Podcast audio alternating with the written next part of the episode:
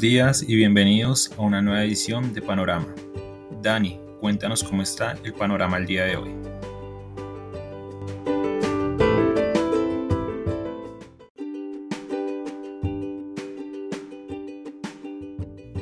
Muy buenos días a los seguidores del podcast Panorama de Global Securities. Hoy, 22 de diciembre de 2021, una fecha interesante si ponemos solo los dígitos, los dos dígitos del día, mes y año. Sería el 221-221. ¿Cómo comienza el mercado hoy? estable, tranquilo, algo que no veíamos hace muchas jornadas porque teníamos o jornadas de mucha valorización o jornadas con muchas pérdidas.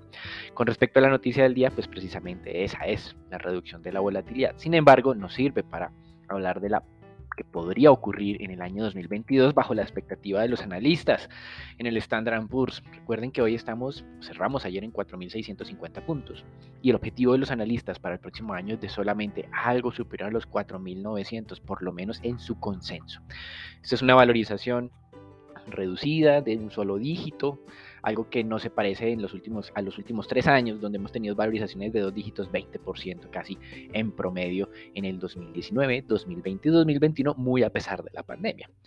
Lo que sí es también un consenso como tal de los analistas es que la volatilidad va a aumentar y ya nos hemos venido acostumbrando a eso durante las últimas jornadas. Con respecto al mercado accionario entonces ayer, bueno, ya lo mencionamos, el lunes el Standard Poor's cayó más del 1%, el martes, ayer, se valorizó casi 2%, y recuperó más de lo que había perdido.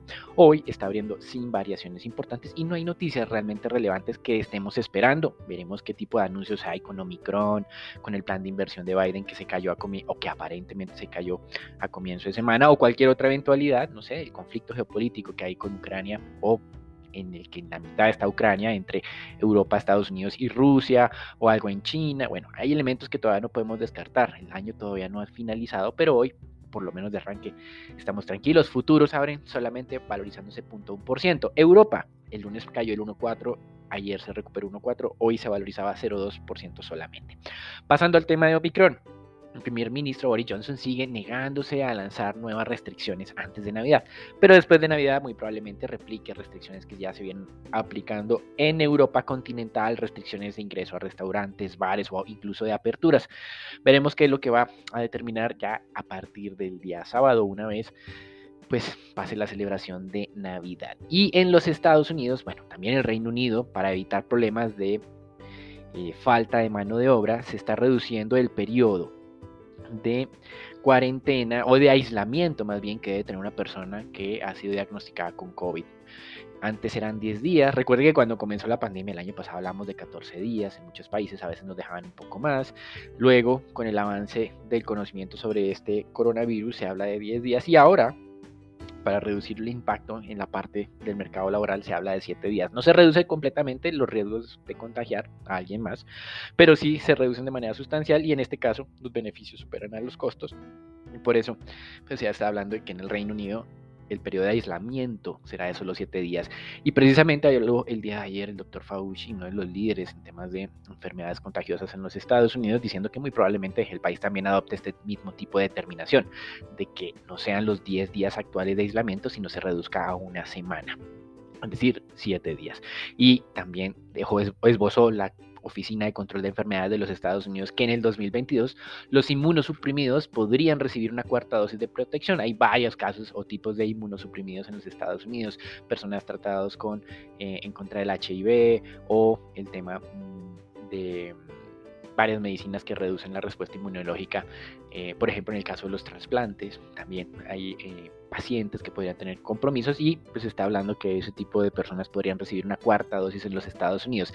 En Israel, esa cuarta dosis, de acuerdo al primer ministro, podría ser más generalizada para mayores de 60 años que hayan recibido su tercera dosis. Recuerden, la tercera dosis en Israel fue para la variante Delta en el mundo se está utilizando la tercera dosis para Delta y Omicron. Entonces en Israel dicen cuarta dosis para Omicron, obviamente a la población adulta. Así que digamos que no ha terminado todavía esta tarea y ese buen negocio de las farmacéuticas con el tema de las vacunas, aunque obviamente es mejor tener la mayor protección posible en vez de tener que pagar esos otros tratamientos alternativos, esas píldoras que se pueden utilizar después de contagiarse, cuyo costo acuerdo que nos han dicho Merck y Pfizer, va desde los 500 a los 700 dólares. Están ya lejos de los 2.000 dólares que nos hablaban el año pasado por esas medicinas. Em, esas medicinas, digámoslo así, gloriosas que nos hablaba en su entonces el presidente de los Estados Unidos. Pasando al tema de las divisas, el dólar hoy cede levemente frente a las monedas reserva, exceptuando el yen, todas las monedas reservas se están fortaleciendo frente al dólar. Por eso el índice de XY, que durante las últimas tres jornadas osciló alrededor de los 96 puntos con 50, ahora está en 96 puntos con 35. La moneda que más se fortalece hoy frente al dólar es la libra esterlina, 0.4%. Dentro de las grandes, la corona noruega es la que más se está fortaleciendo porque también el petróleo le está ayudando. Y en América Latina, estabilidad por lo menos desde el arranque. Ayer tuvimos un índice con menos volatilidad, el índice la ASI en 40.3 unidades, hoy abre en 40.3 unidades. Materias primas, al igual que las acciones, se recuperó muy fuertemente ayer y además recibió el impulso adicional de una caída de los inventarios API de 3.7 millones de barriles de crudo, que si hoy se confirmara por la agencia, por la, el Departamento de Energía de los Estados Unidos, la Agencia de Información de Energía, como dicen algunos, sería el nivel de inventarios más bajo de las últimas 11 semanas. Y ese nivel de inventarios bajo, lo que le permitió al Brent fue no solamente recuperar las pérdidas de el lunes, que fueron de 2.7%, 2.7%, sino superar un poco más. Hubo una valorización ayer del 3.5%. Hoy, al igual que las acciones y que el dólar frente a moneda reserva o frente a América Latina, el petróleo está abriendo estable en nivel de 74 dólares el barril. Seguimos pensando de corto plazo. La demanda supera la oferta hasta que nos confirmen que Omicron es más severo o igual de severo que Delta. Em, por lo tanto, seguimos teniendo ese sesgo en precios de petróleo de corto plazo. De largo plazo, la historia es diferente. En renta fija, tasas de descuento de tesoros a 10 años sorpresivamente vienen subiendo. Luego los mínimos del 1.38, incluso por debajo de comienzos de esta semana. Hoy estamos hablando de 1.47, tres puntos básicos por encima de la apertura del día de ayer. Y a pesar de ese fracaso que se anunció el día lunes en la madrugada, domingo en la horas de la noche cuando pues el senador demócrata del estado de Virginia Occidental, que depende mucho de temas de carbón, dijo que estaba oponiéndose completamente a ese plan de inversión social de Biden por sus altos costos fiscales y por el elevado nivel de inflación. Probablemente ni a nivel realmente le interese, sino es el tema del carbón como tal. Em, pues el Partido Demócrata dijo que de todas maneras procederá a una votación en el mes de enero. Veremos si hay tiempo suficiente para convencer a Joe Manchin de Virginia Occidental de que vote a favor de este programa de inversión social, no sabemos. Así que interesante continuar haciéndole seguimiento eh, a este tipo de programa que, pues, en teoría ayudaría para el cambio climático, de protección a las familias, ayudar a las familias de bajos ingresos con hijos e incluso a las personas que no están en familia sin trabajo y también con hijos. Estos elementos, pues lo veremos, recibirán muchas críticas por parte del Partido Republicano, que lo aprovechará en las elecciones de mitad de periodo de noviembre de 2022 al Congreso para retomar el control del ente legislativo en los Estados Unidos. Hasta aquí el reporte internacional, una jornada, como les dije, noticia del día, se reduce la volatilidad, pero no hay que dar nada por hecho. Damos entonces el paso a Sharon, a Santiago y a Juan Pablo para que nos cuenten qué está pasando en el mercado colombiano.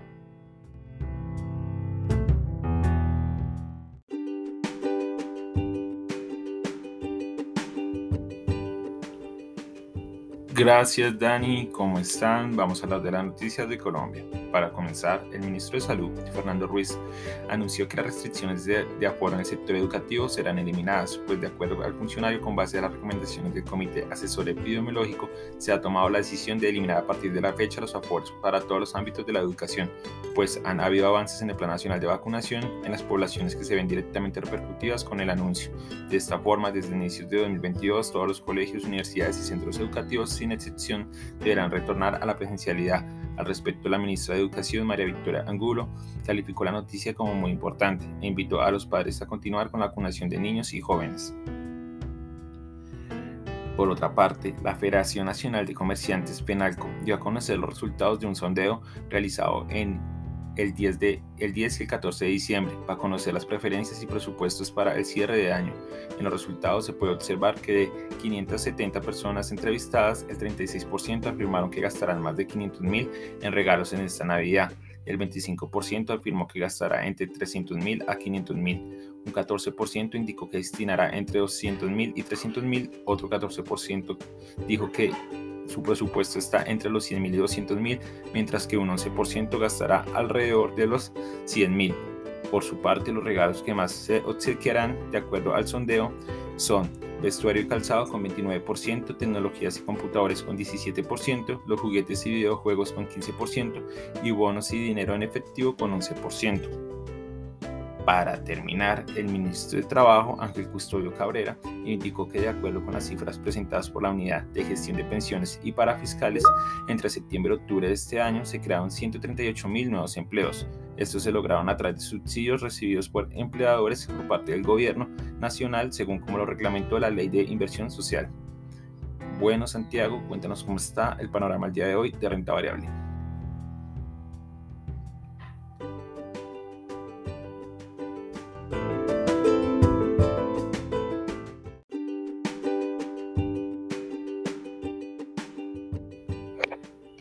Muy buenos días, continuando con el panorama accionario local, tenemos que el volumen negociado durante la sesión de ayer fue de 66 mil millones de pesos, donde la especie más transada fue preferencial Bancolombia con 16 mil millones de pesos.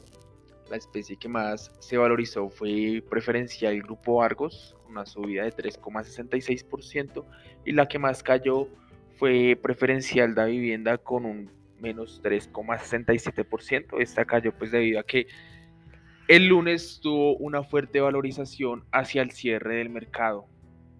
Entonces era normal que se esperara esta caída en preferencial de vivienda durante la sesión de ayer, movimiento más de corrección.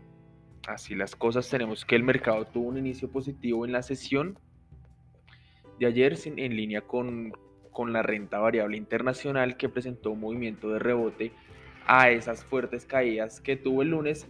Sin embargo, al transcurrir la jornada el desempeño fue declinando y el índice de referencia local terminó con un balance negativo de menos 0,15%, la única bolsa de la región que presentó desvalorizaciones.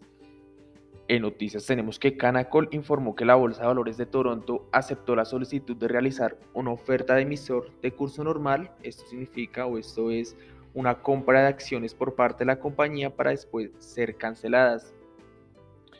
Eh, esta oferta tiene hasta un límite de comprar un poco más de 10 millones 500 mil acciones ordinarias, lo que representa aproximadamente el 10% del flotante. Estas compras las puede realizar Canacol entre el 24 de diciembre de 2021 y el 23 de diciembre de 2022 o hasta que la oferta se complete. La compañía cree que en algunos momentos el precio de mercado de las acciones no refleja el valor subyacente de la compañía y que la compra de acciones para su cancelación beneficiará a los accionistas restantes. Con, con otras noticias tenemos que Ecopetrol informó que fue notificada de una sanción por 358 millones de pesos impuesta por la Corporación Autónoma Regional de la Orinoquía las bases de esta multa es que Ecopetrol incumplió la normativa ambiental porque realizó la activación de cargas de registro sísmico en lugares en los que no se respetan las distancias mínimas a nacederos y pozos profundos. Ecopetrol señaló que acata y respeta las decisiones, sin embargo hará uso de los recursos legales procedentes con el objetivo de obtener la revocatoria de dicha decisión. Por último, tenemos que el Banco de Bogotá, eh, la Superintendencia Financiera autorizó al Banco Bogotá su decisión parcial que le permitirá separar el 75% de su filial en Panamá, Leasing Bogotá. Esto con el objetivo de enlistarla en la Bolsa de Valores de Colombia. Además, el banco convocó a la Asamblea Extraordinaria de Accionistas que se, se realizará el martes 18 de enero de 2020, de 2022 a las 2 de la tarde para someter a aprobación el proyecto de decisión parcial. En análisis técnico tenemos que ISA recuperó parte de las pérdidas del lunes y subió un 1,5% en la sesión de ayer. De esta manera se dirige de nuevo hacia los 21.800 pesos, nivel en, el, que ha mostrado dificultad y que cuando lo alcanza eh, siempre se devuelve hacia los 21.000 pesos nivel que pues ha funcionado como soporte durante esta semana. Esto es todo por el panorama accionario para el día de hoy. Los dejo con Charon y con Juan Pablo. Que tengan un excelente día.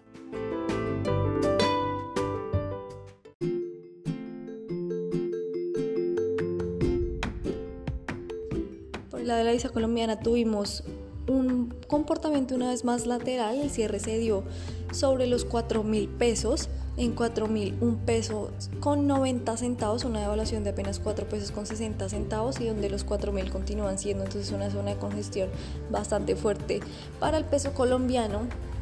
Para el día de hoy entonces experimentaríamos una vez más esos movimientos laterales oscilantes en los 4 mil pesos en medio de un mercado de petróleo que mantiene la estabilidad y un índice dólar que modera su movimiento al alza en la sesión. Las resistencias se ubicarían principalmente en los 4.008 pesos y 4.020 pesos y los soportes sobre los 4.000 pesos y los 3.980 pesos por dólar.